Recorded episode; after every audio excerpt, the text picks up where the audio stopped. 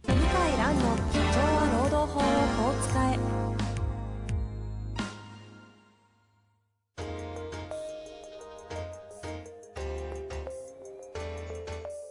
法律の下で展開されるビジネスの世界ポッドキャスト「社長は労働法をこう使えば」弁護士の向井蘭が経営者の立場に立って経営者が知っておくべき労働法の基礎だけでなくビジネスに関する法律の問題を分かりやすく解説します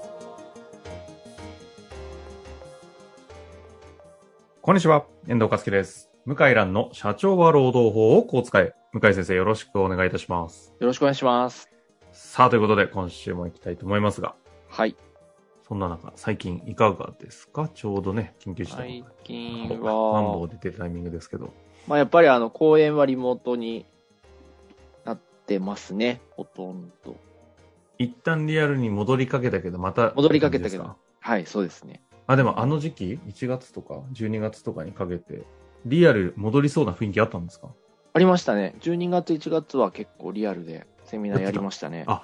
そうなんです、ね。はい。1月えーになってから、徐々に、ちょっと、あの、下旬にかけて、はいはいはい。リモートに切り替わってて、2月はもうほぼ完全リモートですね。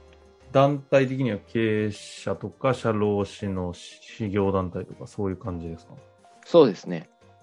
ああ、そういうとこでも、あれ普なんです通ねの。、普通のセミナー会社も、まあ大体収録かリモートですね。切り替え。切り替え。まあもともと切り替えになってましたけどね。はいはいはいはい。リアルでやる会社、リアルオンリーって会社はもうほとんどないですね。なるほどね。確かにはいミックスでやるというかね。そうですね。はい。さあさあ。まあそんなところではありますけれども、えっと、今日はですね、ネット情報でちょっと疑問を持ったという方からのご質問をいただいておりまして、はい、はい、えー早速ご紹介したいと思います。はいえー34歳の方からのご質問でいただいております。はい。えーいつも大変楽しく拝聴させていただいております。さて、この度非常に気になる情報をネットで見つけました。えーそれは出来高払いその他の請負制の実質を備えていないというべきととして、出来高払い制としての性質が否定された裁判例があります。えー千葉地裁松戸支部令和元年9月13日の判決というものです。えー私には出来高払い制が否定されるという考え自体がなかったため非常に驚きました。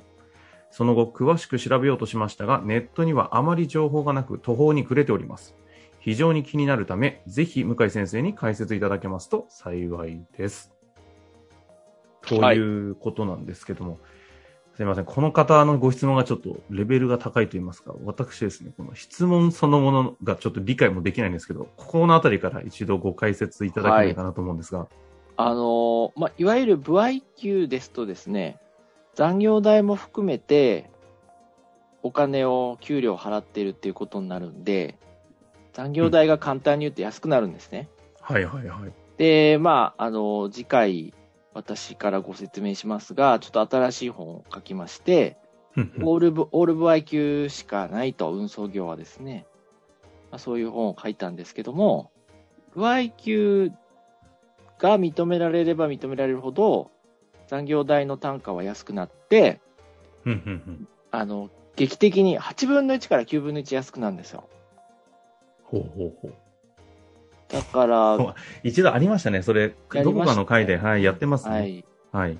そうなんですよ。8分の1から9分の1ぐらい安くなっちゃうんで、出来高級、不 IQ かどうかは、とっても重要なんですけども、うんうんこの松戸支部、千葉地裁松戸支部の判決が否定したんですよね。はいはいはい。はい。で、どういう事案かっていうと、これ実は私も、あの、知ってまして、うんで、どういう事案かっていうと、あの、運送業ってルートがあるんですよ。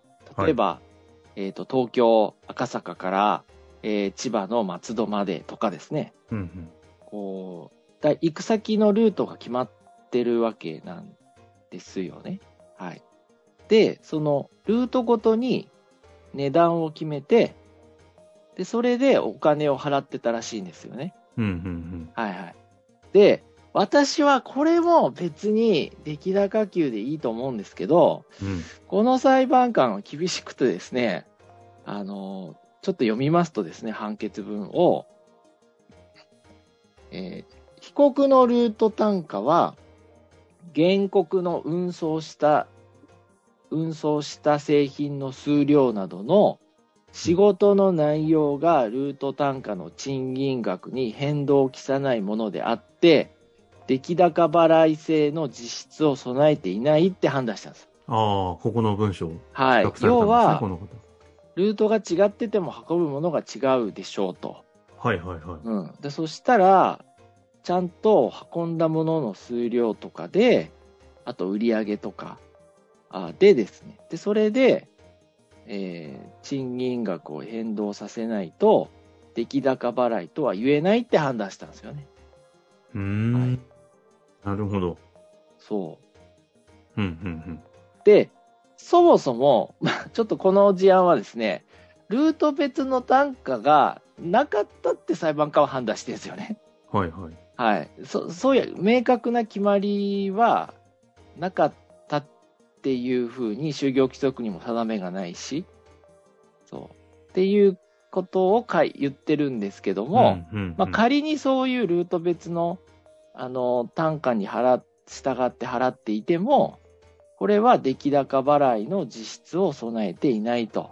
うんうん、要するに、運送した製品の数量とか売り上げとか、えーなどで、えールート単価の賃金額に変動がきたしていたいないので、出来高払いの実質を備えてないと。こう判断したんですね。うんうんうんまあ、これはですね、なかなか、あのー厳しい内容で、うーん、まあ、ルート別単価で、ルート別にこう、大雑把にですね、このルートはいくらとか決めてもうんうんうん許されるんじゃないかなと思ったんですけども、あー厳しいですね。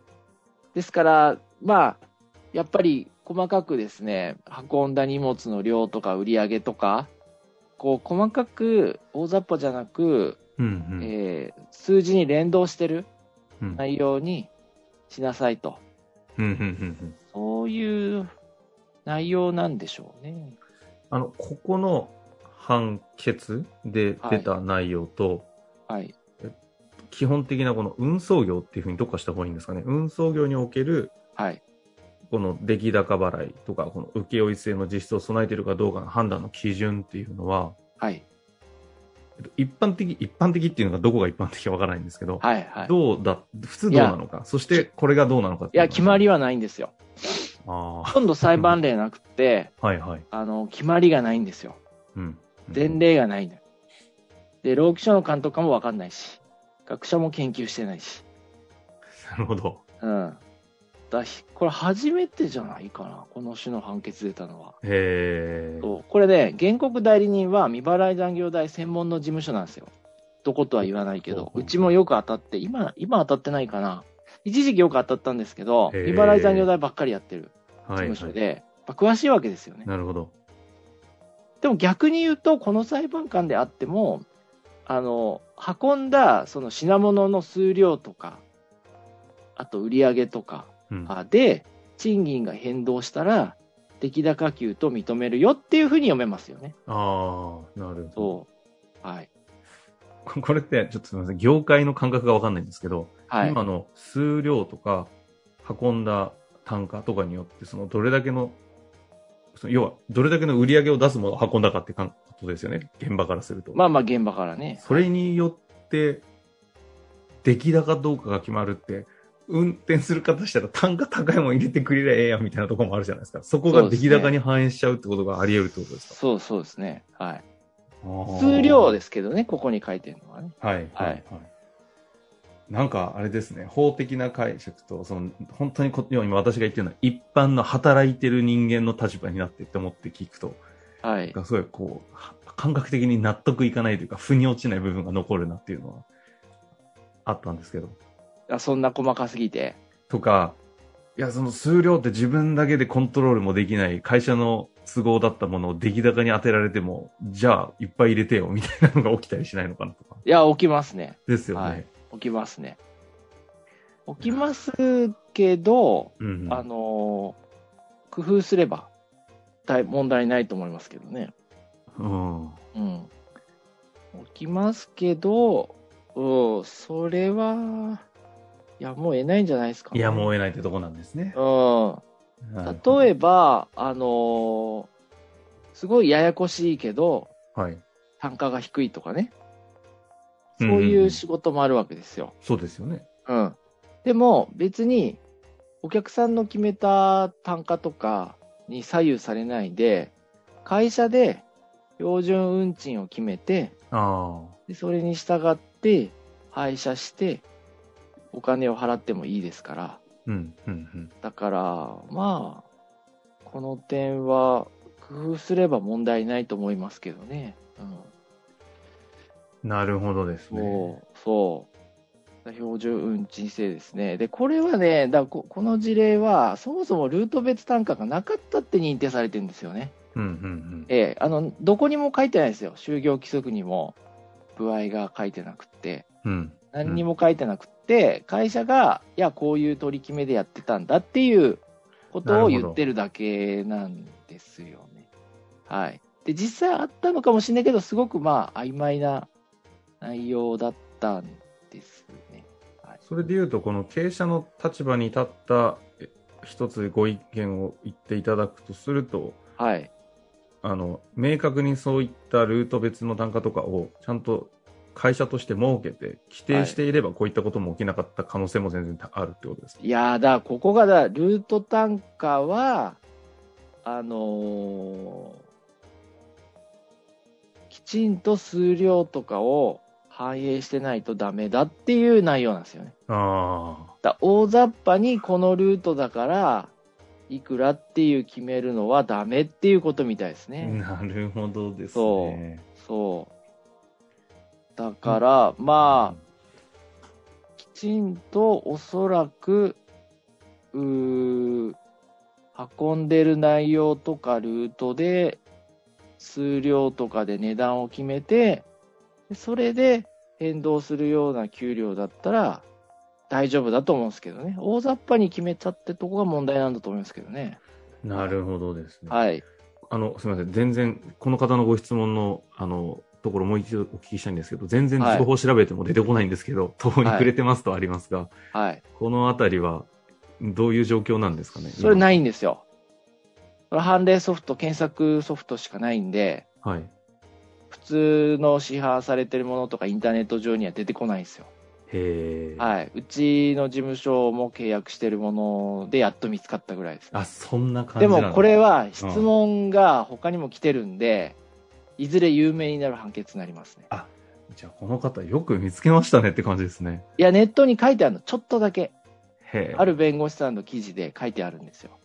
なるほどね。そのあたりから見つけたんですかね。そうなんですね。じゃあ今後、この判決に関しては、ある程度、ことが問題になったりして、広まっていったりして、どうしていくのかっていう議論が活発に行われるだろうということを予想される感じですか。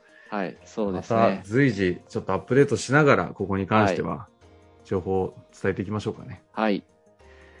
ということで、今回、あの、すみません、さらっと先ほどおっしゃいましたけど、新刊出されるんですかそうですね。それちょっと次回で告知したいと思います。あぜひ、はいということで、じゃあ次回は、先ほどしれっとおっしゃっていた、運送業特化の労働法本ってことですかね。はい、そうです。あるようですので、ちょっとそちらの回にしたいと思いますので、ぜひ楽しみにしていてください。はい。ありがとうございました。はい、ありがとうございました。本日の番組はいかがでしたか番組では向井蘭への質問を受け付けております。ウェブ検索で向井ロームネットと入力し、検索結果に出てくるオフィシャルウェブサイトにアクセス。